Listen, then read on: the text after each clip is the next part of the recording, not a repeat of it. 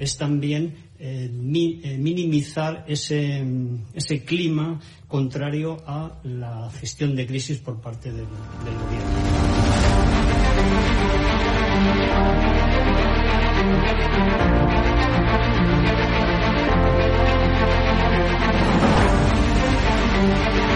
van a garantizar, como digo, inmediato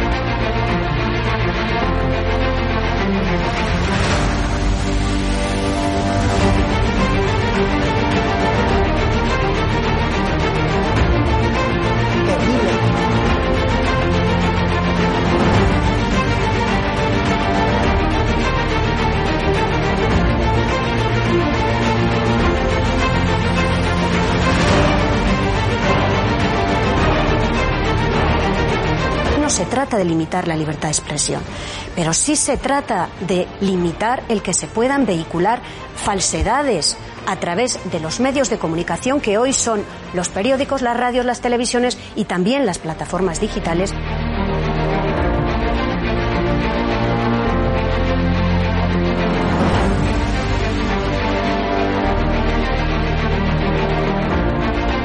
Cuando los comunistas han tenido éxito en momentos de excepcionalidad momentos de crisis.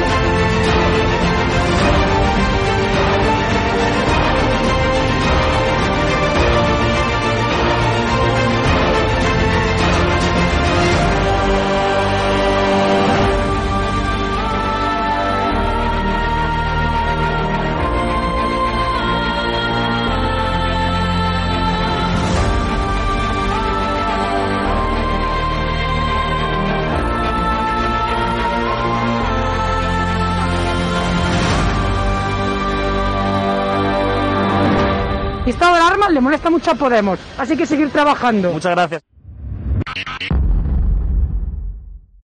Hola amigos de Estado de Alarma. Nuestro invitado, eh, don César Vidal, en su sección desde el Imperio ya lo había avanzado, eh, pues prácticamente de, una forma u otra en cada programa, eh, pues muchísimas veces. Había hablado de la, del proceso, proceso de argentinización que estaba sufriendo España solemos tener eh, mucho más al chavismo y a Venezuela en, presente, pero es cierto que, eh, como él dice, nos parecemos, nos estamos pareciendo muchísimo más a Argentina.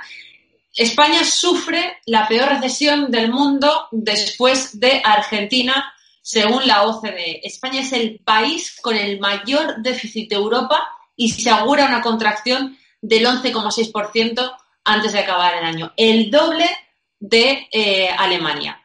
Eh, mientras eh, Alemania anuncia que devolverá los impuestos a los que hayan teletrabajado de su casa por el COVID, el gobierno de la justicia social, del nadie se queda atrás, aplica en plena pandemia y recesión la subida a las cuotas autónomos de seguridad social que añadirá entre 6 y 24 euros más a lo que ya pagábamos en septiembre y por si esto fuera poco la cifra, por supuesto, es temporal, ya que la cuota volverá a crecer en enero entre 3 y 12 euros más. Pero no se preocupen porque Otegui nos sacará de la toalla. Don César, eh, no dirá que no lo había avanzado. No, no voy a decir que no lo había avanzado porque lamentablemente lo había avanzado. Es decir, Yo estoy convencido que Venezuela, que fue quien crió y creó Podemos, que quería tener un partido parecido al chavismo en España, que se esforzó mucho en reclutar a Jorge Bestringe, y esto lo ha contado con bastantes, eh, con bastante detalle en una novela muy interesante que se llama El encargo, lo ha contado José Amedo, porque tuvo acceso a, los servicios secretos de Venezuela y conoce cosas de este tipo. Bueno, pues evidentemente eso pudo ser el sueño en su día de Hugo Chávez y pudo ser el sueño y seguir siendo el sueño de Pablo Iglesias, pero la realidad es que el proceso español se parece muchísimo más al caso de Argentina, es decir, en el sentido de gente no caracterizada por su humildad a la hora de juzgar el país, no caracterizada por su realismo a la hora de enfocar las necesidades nacionales, eh, gente muy vinculada a recetas económicas más que rancias y que se ha demostrado una y otra vez que no funcionan, y además enormes clientelas que incluso en el caso español, pues ya no solamente son las clientelas de los dos grandes partidos, son las clientelas regionales, son las clientelas autonómicas, es la situación de privilegio de zonas de España como son las Vascongadas, como es Navarra, como es Cataluña, y entonces el sistema al final, pues evidentemente es tan malo como el argentino y vivimos un proceso de argentinización. A mí, eh, hombre, no voy a decir que me volvería loco, pero me daría un cierto consuelo pensar que España va a tener una crisis que sea parecida a la alemana, a la francesa, incluso si me apuran a la italiana, porque diría, bueno, no nos movemos del ámbito geográfico de eso que llamaban el entorno hace años, ¿no? Nuestro entorno, ¿no? Entonces no nos movemos de ahí, pero es que España parece que ha decidido que se coloca en la órbita de Hispanoamérica, no en el sentido de la hispanidad de Ramiro de Maeztu, que era un hombre acomplejado por el avance de, de las naciones protestantes y creía que España a lo mejor podía quemar los siglos de atrasos y se a todos los pueblos de Hispanoamérica. No, no, nos estamos colocando en Hispanoamérica porque lamentablemente lo hacemos igual de mal que las naciones de Hispanoamérica. Y cuando llega el coronavirus, la nación que peor lo hace en el mundo es España y la segunda es el Perú. Mira tú qué casualidad. Y cuando estamos hablando del desplome de la economía, el mayor desplome el español y solamente nos supera la Argentina. Mira tú qué casualidad, ¿no? La Argentina que tuvo algún presidente que definió a su casta política como una manga de ladrones. Se le escapó, quedó grabado, en fin, eh, no es una cosa que, que, dijera en público, pero bueno, decía bastante claro lo que pensaba de, de sus congéneres. Bueno, pues en el caso de España se ha creado una sociedad totalmente clientelar, como pasa con la Argentina, tienes una persecución fiscal de la gente terrible y para mí no es casual, yo recuerdo una conversación que tuve a la cosa de tres o cuatro años con un experto fiscalista que tiene despachos en Hispanoamérica, en Estados Unidos y en España, que en un momento determinado me dijo, mira, la agencia tributaria española es la más ladrona del mundo, quizá con la excepción de la Argentina con Cristina Fernández de Kirchner. Y claro, cuando tú sigues una política de expolio fiscal, de falta de independencia judicial, de persecución a aquellas personas que en mayor o menor medida crean riqueza, de establecimiento de inmensas clientelas, de un funcionariado enorme y necesario y holgazán en centenares de miles de casos, bueno, pues acabas teniendo sociedades muy parecidas. En España no tenemos a los mapuches en pie de guerra, que los tienen en Argentina, pero bueno, entre los mapuches y los golpistas catalanes y los terroristas vascos, yo casi me quedaría con los mapuches si, si pudiera cambiarlos. Yo, yo, también. Eh, el proceso de, argentinización ha sido, por ejemplo, el que ha sufrido Andalucía durante los últimos 36 o 37 años y que ahora se está expandiendo al resto de España. Eh, ¿Se podría decir que España se ha vuelto, se ha convertido en un integrante más del Foro de Sao Paulo? Vamos a ver, yo creo que hay elementos que son muy comunes en la cultura del sur de Europa y de Centro y de Suramérica. Entonces, como eso arranca de una cultura y la cultura en contra de lo que se crea la gente no se limita al tango, el flamenco, eh, Don Quijote y Jorge Luis Borges, por ejemplo, sino que la cultura, sobre todo, son una serie de patrones de conducta que la gente no se da cuenta de que los tiene, pero que los mama y son los que viven. Los patrones de la cultura argentina son los patrones de la cultura española. Es decir, hay una visión negativa del trabajo. Es decir, eh, Argentina todavía no era Argentina, le quedaban unos años para ser Argentina, cuando el rey Carlos III tuvo que promulgar una pragmática regia diciendo que el trabajo manual no era infamante. Bueno, que a finales del siglo XVIII tuviera que salir un rey ilustrado diciendo que el trabajo manual no era infamante, ya dice mucho de esa cultura nacida de la contrarreforma católica en oposición a la reforma protestante sobre el trabajo. Es una cultura que suele despreciar la economía es decir, la economía es algo que hace esa gente que tienen arma de, de buhoneros, de comerciantes, de piratas, que, que son los holandeses, los ingleses, toda esa gente a la que despreciamos habitualmente. Es una cultura que sigue creyendo en las grandes clientelas, porque la sopa boba de los conventos no es nada más que la versión medieval y barroca y eclesial del Santo Padre Estado, que también da la sopa boba. Es decir, si es que estamos en lo mismo. Y el peso fiscal salvaje en un caso y en otro, pues hombre, es una derivación evidente de cómo quieres mantener un sistema que se dedica sobre todo a expoliar a las clases medias para mantener los privilegios de arriba y las clientelas miserables de abajo. Y como esos son elementos comunes a la cultura, pues te los vas a encontrar en Argentina, te los vas a encontrar en el Perú, te los vas a encontrar en México, etcétera, etcétera, con todas las variantes y matices, porque claro, tampoco en España puedes decir que La Rioja sea exactamente igual a Extremadura o que Andalucía sea igual que Valencia, pero existe un mínimo eh, denominador común que es bastante amplio y que hace que sea muy difícil que esos países salgan adelante. Nuestro país, por ejemplo, que deriva de esa cultura católica de la contrarreforma, es un país donde el pecado venial es, por ejemplo, mentir o hurtar. Cuando tú sumas la mentira y el hurto, pequeños pecadillos veniales que no tienen importancia en nuestra cultura, lo que tienes es la corrupción.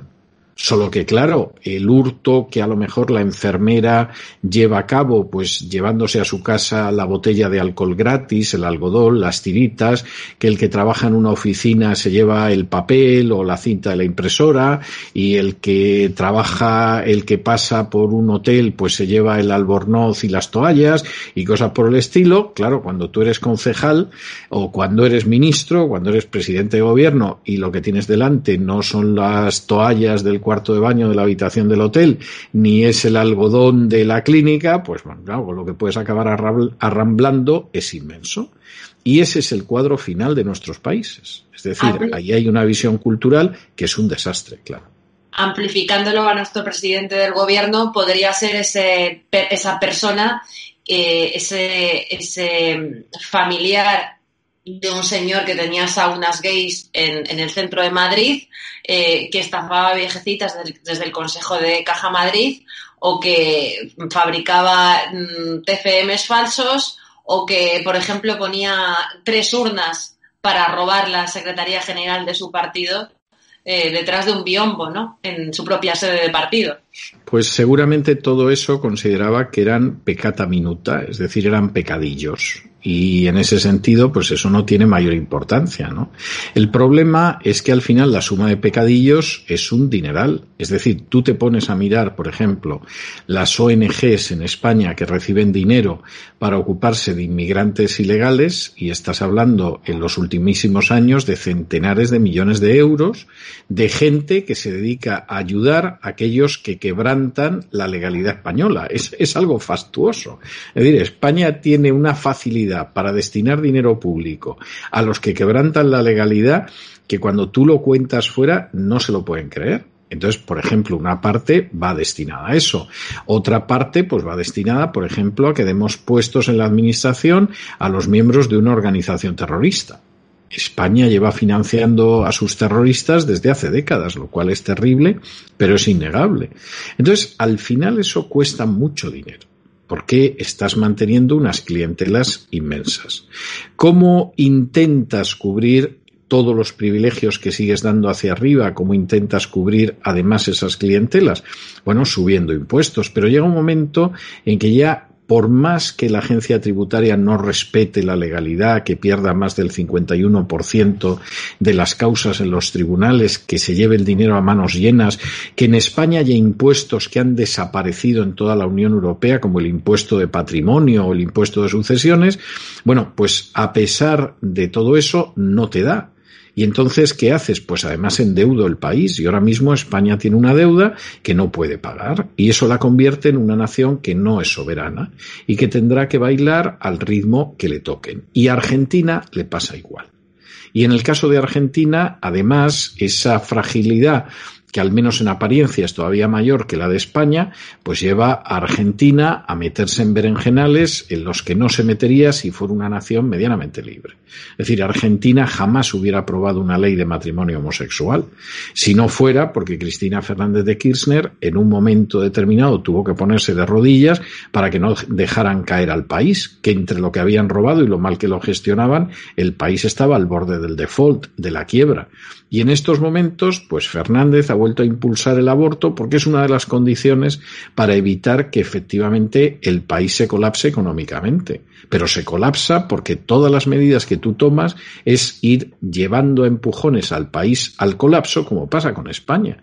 Es decir, en, un momento en que, por ejemplo, en otros países de Europa te están suprimiendo los pagos a la seguridad social de los autónomos que a veces son bajísimos.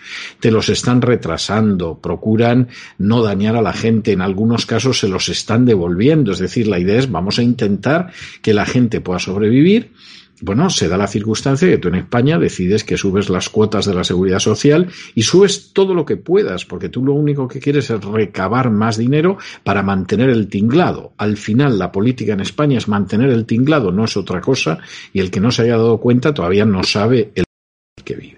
Y para mantener ese tinglado, tú vas quebrando totalmente el tejido productivo y el tejido económico del país. La bonita historia, la buena idea esta de que en un momento determinado tú vayas a subir todavía más la seguridad social a los autónomos, que, que aguantan como pueden, porque además muchos de esos autónomos son de esos dos millones de personas a los que Cristóbal Montoro puso en la calle en el primer año de su gestión en Hacienda, que quebraron y se vieron en la calle y para no morirse de hambre con sus familias se convirtieron en autónomos, gente que eran o empresarios o gente que eran asalariados.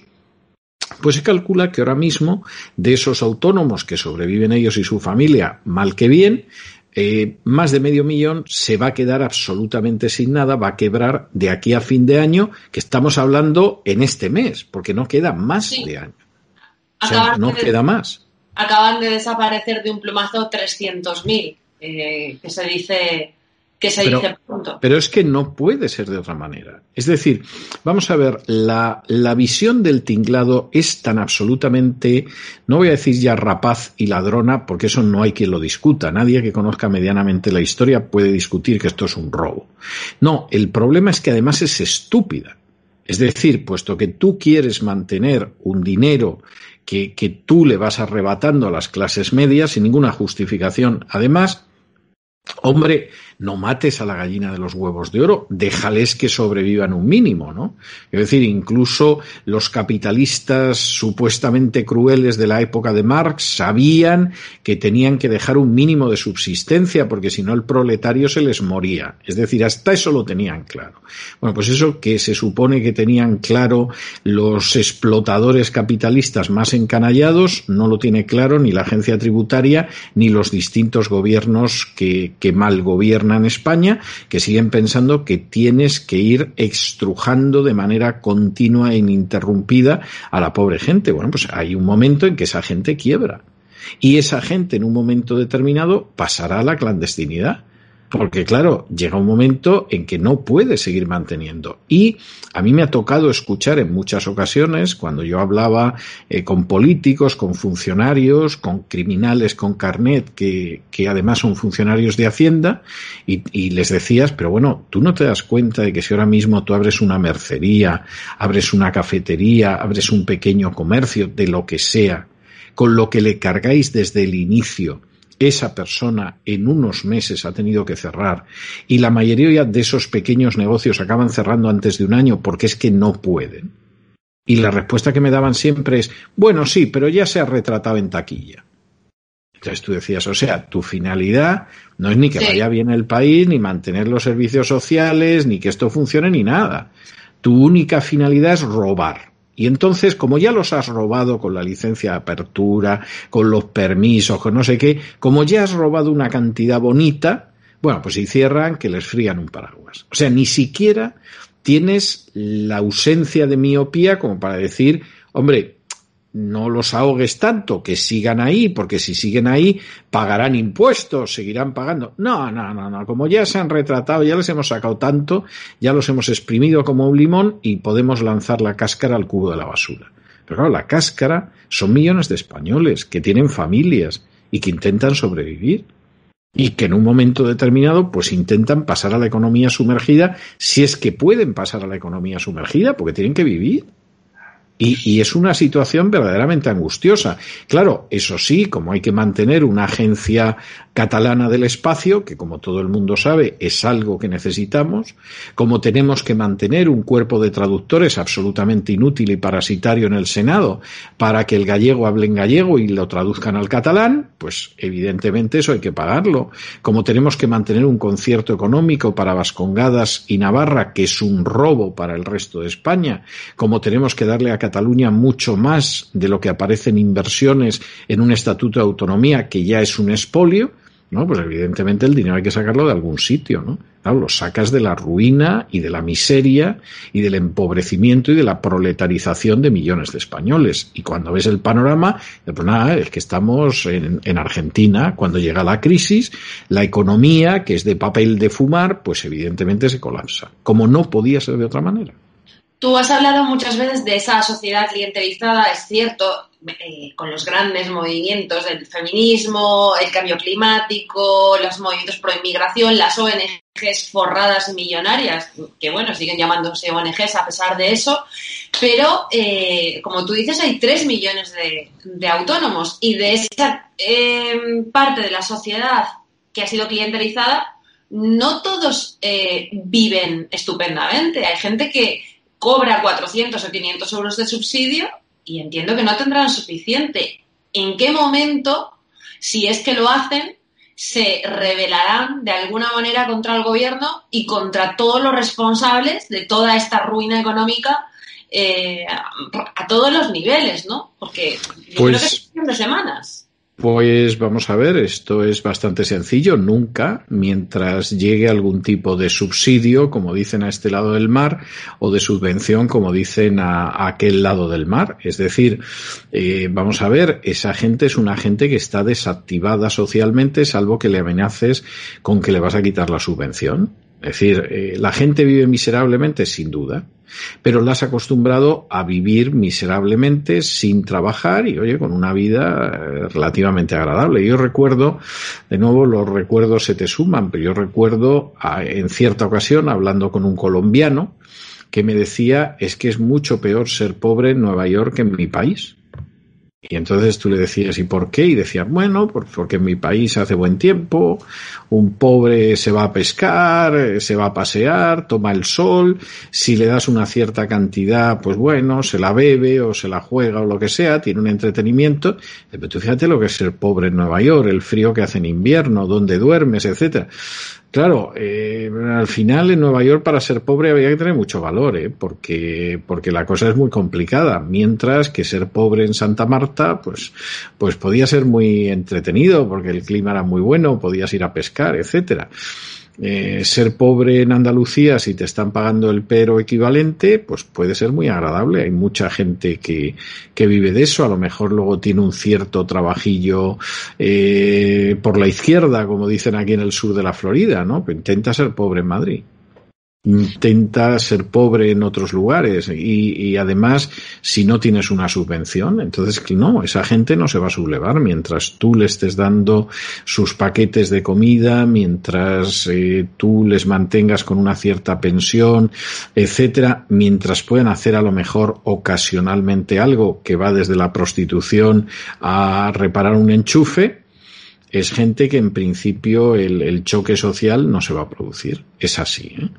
Ahora, ¿cuánto vas a poder mantenerlo? Eso es un enigma, sobre todo por el empobrecimiento de las clases medias, ¿eh? no por la voluntad de los poderes políticos de seguir manteniendo a las clientelas, sino porque efectivamente las clases medias se están colapsando y están en un proceso de proletarización tremendo.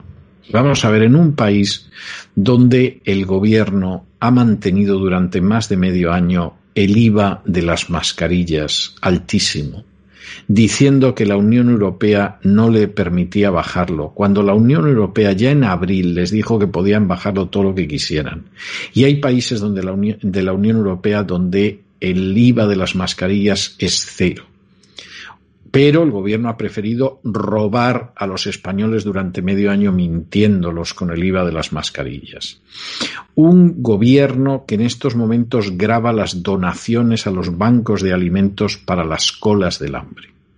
Es decir, tú donas alimentos a los bancos de alimentos para los pobres desdichados que tienen que ir a las colas del hambre y llegan los sicarios de la agencia tributaria y te caen encima porque se supone que incluso esas donaciones tienen que tener el IVA, etcétera, etcétera, etcétera. Bueno, pues te dice muy claramente que la cosa tiene que ir mal y no te sorprende que al final el desplome económico vaya a ser verdaderamente espectacular y que los optimistas digan que vamos a volver al punto de inicio del 2018 en el 2023. Bueno, es que el 2018 no era una situación maravillosa. En el 2018 se veía que íbamos a entrar en una crisis brutal. Lo único que sucede es que llegó el coronavirus y se aceleró. O sea, cuando llegue el 2023 vamos a volver al punto de eh, estar a unos centímetros de despeñarnos porque volvemos a la situación del 2019. O sea, esto es el cuento de nunca acabar, ¿no? Desde luego tampoco hay que ser un gurú para saber que en 2016 también, antes de que estos llegaran, justo cuando estos llegaran, eh, se veía venir lo que iba a suceder.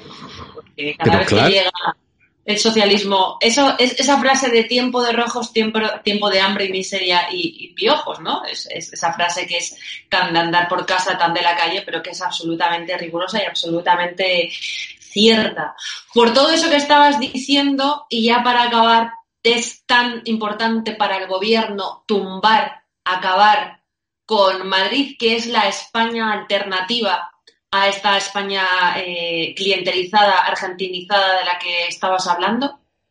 Yo creo que se conjugan muchas cosas. Es decir, vamos a ver, primero por un lado se conjuga la envidia, que para qué lo vamos a ocultar, es un deporte nacional. Y quien no sepa que, los españoles son envidiosos, no sabe nada. Josep Pla, que con seguridad es el mejor escritor que ha dado Cataluña, tiene una descripción en uno de sus libros donde habla de uno de sus personajes y dice, fulano era catalán y como buen catalán era muy envidioso. Bueno, pues esto cada uno lo puede interpretar como quiera, eh, puede a lo mejor hacerlo expansivo al conjunto de España, pero no cabe la menor duda de que uno de los motores de la política de Cataluña de siglos ha sido la envidia y esa envidia la ha dirigido pues hacia Madrid, hacia Castilla, etcétera, pero muchas veces la ha dirigido hacia Valencia. Es decir, todo lo que ha hecho Cataluña para hundir a Valencia, por ejemplo, no tiene nombre. Todo lo que ha hecho en ciertas épocas de la historia para hundir a Sevilla, para hundir a Cádiz, no tiene nombre. En estos momentos hay que hundir a Madrid.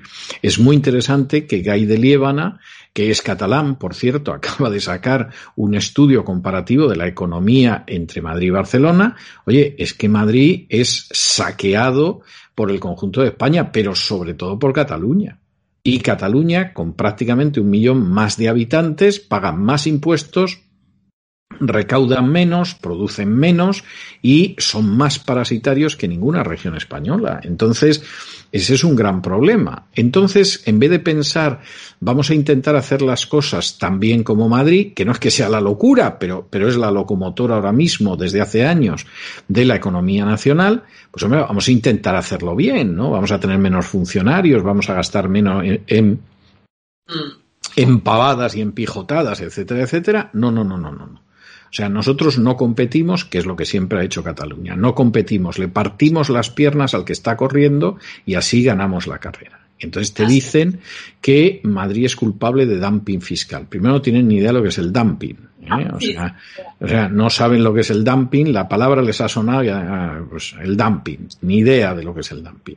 Pero luego, aparte de eso, hombre, si quieres competir, baja tú los impuestos, gasta menos. Es decir, no puede ser que el único lugar donde prácticamente no existe el impuesto de sucesiones sea Madrid, cuando en la mayoría de los países de la Unión Europea ya no hay impuesto de sucesiones. O el impuesto de sucesiones tiene un mínimo exento que como si no existiera. En Estados Unidos, con Obama, el, mínimo exento del impuesto de sucesiones son 7 millones de dólares. O sea, tú te mueres con, con 6 millones 900 mil dólares que dejas a tus hijos o a tu viuda o quien sea y no pagan un céntimo.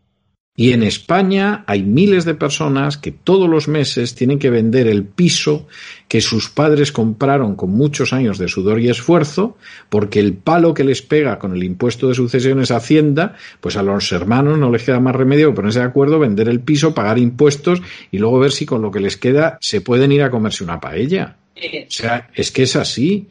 Y tienes el único impuesto de patrimonio de la Unión Europea que encima en algunos casos el mínimo exento del impuesto de patrimonio lo decide la comunidad autónoma. Y en Aragón han decidido que lo único exento son 400.000 euros y en Cataluña 500.000, por, por debajo de la media nacional. Entonces, claro, eh, dice, bueno, Madrid nos saca ventaja, etcétera, etcétera, eh, nos saca los colores, pues nada, hundimos a Madrid, ¿no? Y de nuevo es una postura absolutamente necia como tú hundas Madrid, eh, la locomotora se para, porque en estos momentos no hay una sola comunidad autónoma que tenga un aporte neto a la economía del Estado. Hubo una época en que Baleares lo tenía, y lo tenía La Rioja y lo tenía Madrid. Eso se acabó y es Madrid solo. Bueno, pues tú dinamita la locomotora y vamos a ver a dónde llegamos.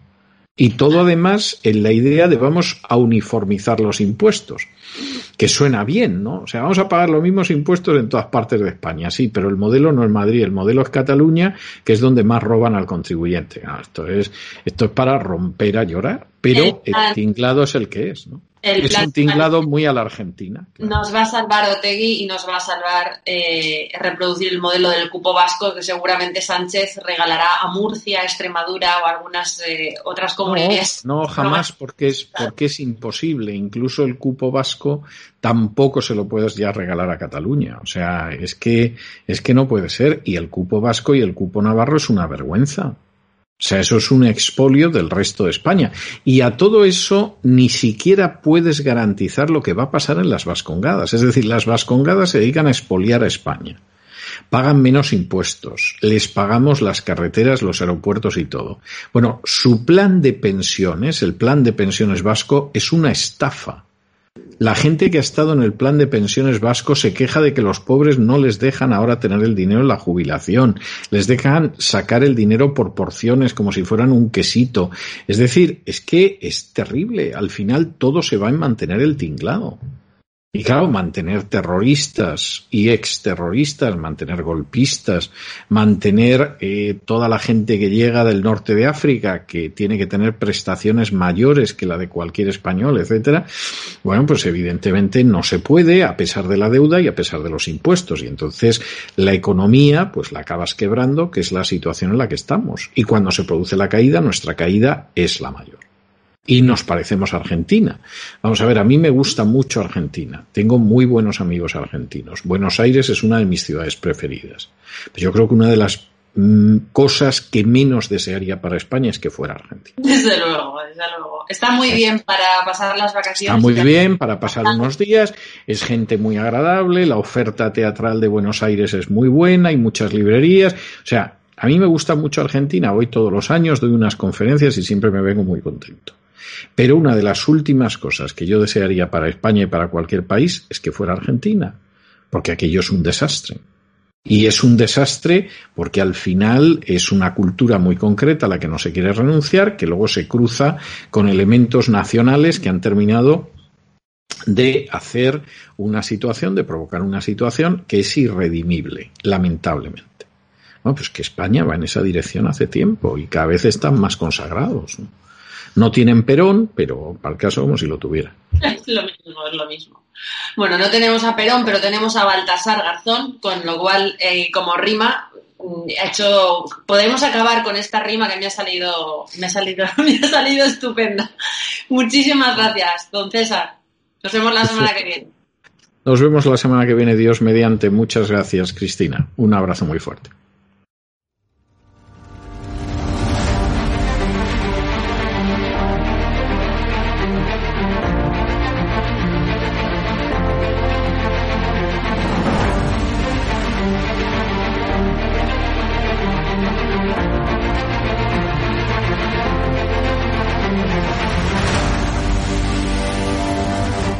863 consultas eh, que han venido a, través del canal de estado de alarma y de ellas pues ha habido un porcentaje muy muy alto que, son clientes nuestros ya. Yo la verdad que cuando hice cuando di este paso de publicar, porque claro, yo no tengo ningún medio de comunicación como puedes tener tú, y mi forma de, de demostrar mi cabello y mi indignación con este mm, bueno, sí, voy a intentar a ver si puedo, puedo, que yo no soy políticamente correcto. Has sentado cátedra, apoyas un proyecto por la libertad de expresión, has puesto una pancarta contra el gobierno, te va mejor que nunca a pesar de la pandemia. Don Félix Revuelta, presidente de Naturhaus, propietario también de la Unión Deportiva Logroñés, dueño de este hotel maravilloso donde nos has alojado. Está mal que lo diga, pero desde que me hice un poco famoso por mis expresiones en contra de este gobierno social comunista, mi negocio ha ido para arriba.